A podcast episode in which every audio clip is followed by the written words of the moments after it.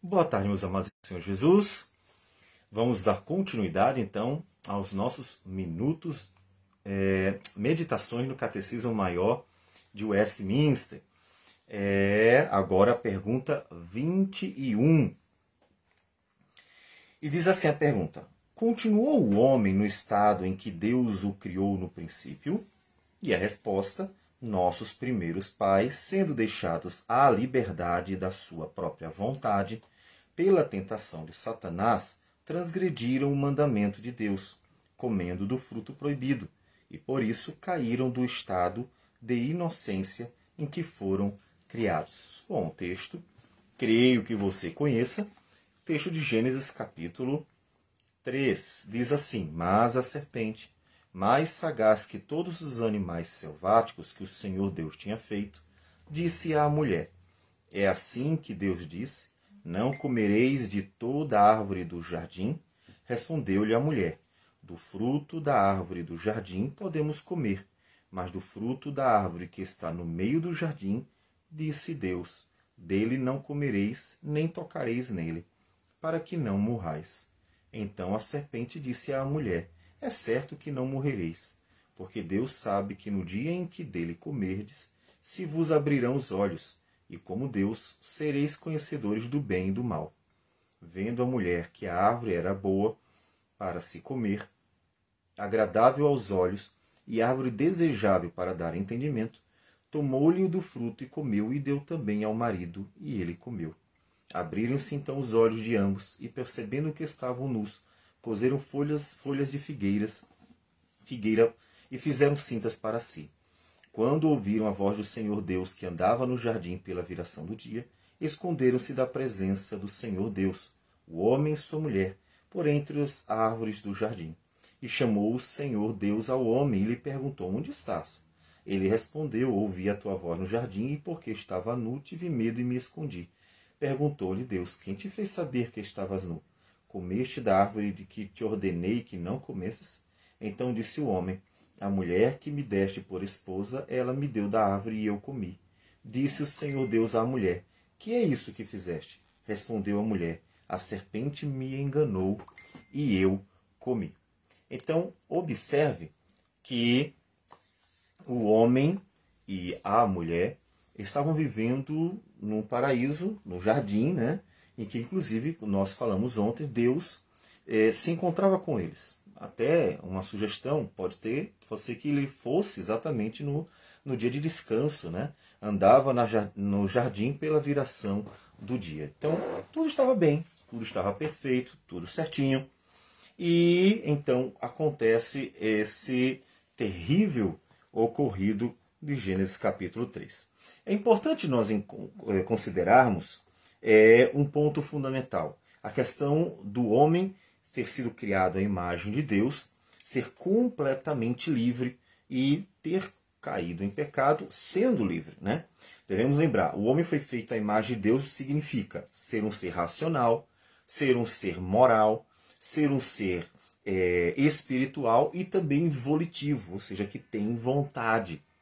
Observe que todas essas quatro características que têm a ver com o ser a imagem de Deus apontam para uma liberdade do homem.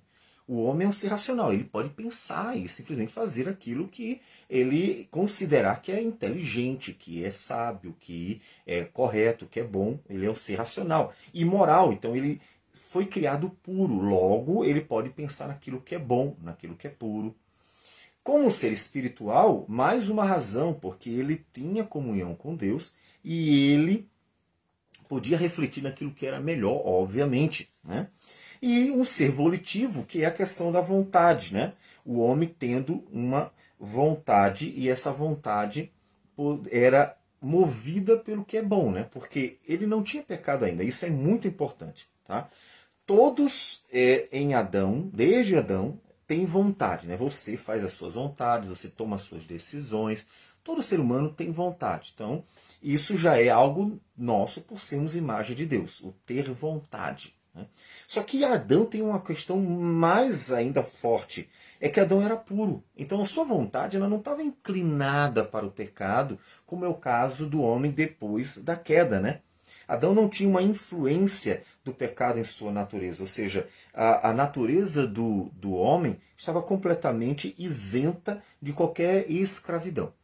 Jesus disse assim: todo aquele que peca é escravo. Por que ele está dizendo isso? Porque o pecado ele conduz para o mal. Então, o ser humano ele tem essa tendência ao pecado, tem essa tendência por causa da queda, né? Porque todos nascem pecadores. Essa tendência Adão não tinha.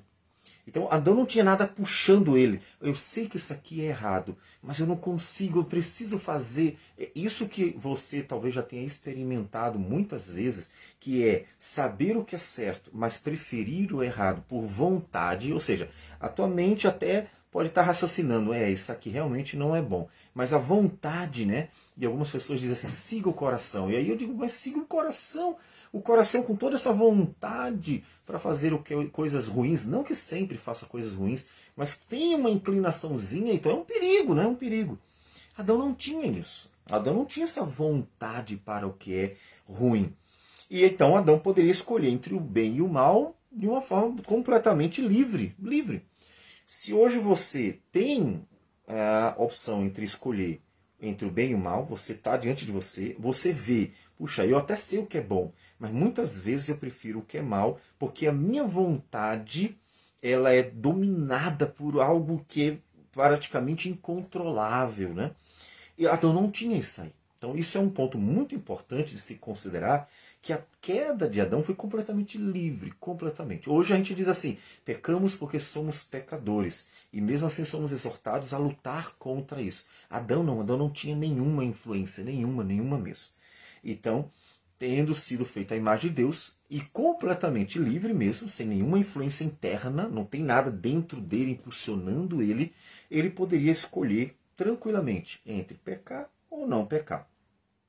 Porque o que acontece é, Satanás é uma influência externa, não é interna, isso é um fator importante. Né?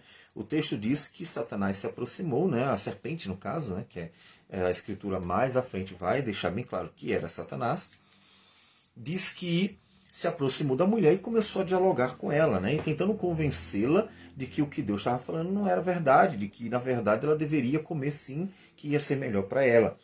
Todos os argumentos de Satanás são externos, né? É, observe que esse momento ele vai se assemelhar, aquele momento do diálogo entre é, Satanás e a mulher, vai se assemelhar ao diálogo entre Jesus e Satanás, né? Mateus capítulo 4 diz assim: a seguir foi Jesus levado pelo Espírito ao deserto para ser tentado pelo diabo. E depois de jejuar quarenta dias e quarenta noites, teve fome. Então o tentador, aproximando-se, lhe disse: Veja que coisa interessante. É exatamente a primeira tentação é exatamente relacionada à mesma questão lá. É um fruto. Então Satanás disse assim: Não, coma. Não vai ter problema nenhum, não. Não vai acontecer nada de mal a você. Muito ao contrário, você vai se beneficiar. Então, ele seduz para comer. A mesma coisa que Jesus teve fome, Satanás se aproxima e diz: ó, se você é filho de Deus, então transforma as pedras em pães. Observe que a tentação tem uma semelhança, né? Uma semelhança. É, Jesus responde e, e, vence, né? Está escrito: não só de pão viverá o homem, mas de toda a palavra que procede da boca de Deus. Então, observe que há uma semelhança entre as duas tentações. E Jesus faz aquilo que Adão e Eva deveriam ter feito, que era vencer, porque a tentação de Satanás foi uma influência externa. Eles poderiam ter respondido, eles poderiam ter dito com segurança. Não, mas está escrito. Veja que Jesus, quando resiste ao diabo, ele mostra convicção de que a palavra de Deus é a verdade. Veja que essa convicção de que a palavra de Deus é a verdade é o que faz com que Jesus responda com firmeza e vença Satanás em sua influência externa. O que acontece com Eva é que Satanás conseguiu minar o coração dela de tal forma que ela começou a ter dúvida. É uma influência externa, mostrando a fragilidade daquela mulher e daquele homem, porque ele também cedeu, né? Que deveriam ter convicção na palavra do Senhor e não mostrar essa convicção na palavra do Senhor. E você consegue ver a semelhança entre os dois momentos. Só que Jesus mostra plena convicção e eles mostraram fraqueza. Não foi porque eles tinham uma, uma influência interna, olha, alguma coisa está me movendo a desejar isso, eu não consigo, eu sei que não devo. Não mesmo. Se depois da queda podemos dizer isso sobre o ser humano, de forma alguma sobre Adão e Eva. Então, eles poderiam completamente resistir, eles tinham a capacidade para resistir. Eles poderiam fazer o que Jesus fez. Deus disse: não devemos comer. E a palavra de Deus é fiel e verdadeira. Deus nos deu de tudo, então eles poderiam ter feito isso.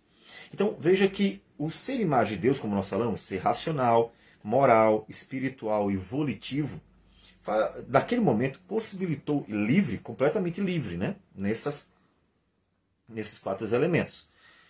É, ele poderia naquele momento ter simplesmente raciocinado, ou seja, ele poderia ter pensado: olha, a palavra de Deus é verdadeira e ter dito a, a Satanás não. Deus fala sempre a verdade. E Deus disse que não deveríamos comer porque vai acontecer isso. Vamos, vamos morrer. E a ordem foi até explícita, né? Deixou muito claro. No dia que você comer, certamente. Então, muito clara a ideia de que eles iriam ter uma consequência daquilo dali. Eles só precisavam o? Confiar. Confiar. Veja que isso é importantíssimo. Confiar em Deus é o que livra o homem de muitos males. Ele poderia ter confiado, deveria. Observe que Adão também poderia ter olhado ao seu redor e ter visto: olha, tudo que Deus fez é bom. Não faz sentido isso. Por que Deus iria mentir? Tudo que Deus fez é bom. Olha só. Deus nos deu um paraíso. Deus nos deu para comer de tudo que é delicioso. Tem harmonia. Tudo que nós vivemos é maravilhoso. Então, o caráter muito bom da criação aponta para o caráter muito bom de Deus. Então ele poderia ter raciocinado e visto: Deus é muito bom, porque tudo o que ele fez é muito bom. Logo, Deus tem que estar falando a verdade. Tem que estar falando a verdade. Então eu vou confiar em Deus. Eu prefiro do que confiar naquele ser que eu não conheço, que apareceu e que de repente está me dando uma sugestão diferente. Ele poderia ter simplesmente confiado em Deus. E Adão e Eva eles não precisavam de nada, nada mesmo. Eles tinham tudo o que precisavam ali, ou seja, não precisavam de nada a mais, né? Eles eram felizes, eles tinham comunhão com Deus, eles desfrutavam de uma vida maravilhosa. Então, eles não só viam que tudo era muito bom, mas desfrutavam de coisas muito boas e que Deus tinha dado. Puxa, eles poderiam ter pensado assim, mas Deus plantou um jardim, fez brotar tudo que é de coisa boa, e nos deu todas essas bênçãos. Ele não só criou, ele nos deu essas coisas boas. Ele ainda disse: é, domínio sobre os animais. Ele deu para nós bem-estar, felicidade. Ele vem nos visitar na viração do dia. Então, eles tinham uma relação boa, prazerosa, agradável, uma relação feliz com Deus e tinham uma vida diária em que não precisavam de nada mais. Inclusive, veja, eles não precisavam conhecer mais do que conheciam. Eles tinham todo o conhecimento necessário. Eles não conheciam o mal, mas eles tinham todo o conhecimento necessário. Isso poderia ser suficiente. Bastar, bastou. Não, não precisa de mais nada. Para que eu preciso? Eu já sou feliz. Por que eu iria precisar de mais alguma coisa? Por que eu iria querer mais alguma coisa se eu já sou feliz? Então ele tinha tudo para dar respostas que fossem suficientes para rejeitar a tentação de Satanás, tendo em vista que ele era livre. Mas ele decidiu seguir a sugestão de Satanás. Então, quando Adão cai, cai porque quis cair. Adão caiu porque ele pensou que realmente a proposta de Satanás pudesse ser melhor do que a proposta do nosso Deus. Que a palavra de Satanás pudesse ser melhor, que a ideia realmente pudesse ser melhor. Então ele quis por vontade, ele tomou uma decisão. E isso fez com que então não só Adão e Eva caíssem, mas toda a criação sofresse os danos dessa queda. E aí você vê como é o pecado sério e como a tentação ela é perigosa. Até um homem puro, um homem limpo, livre completamente, terminou cedendo a tal tentação. Logo, serve de advertência para nós termos este cuidado. Vamos orar ao Senhor.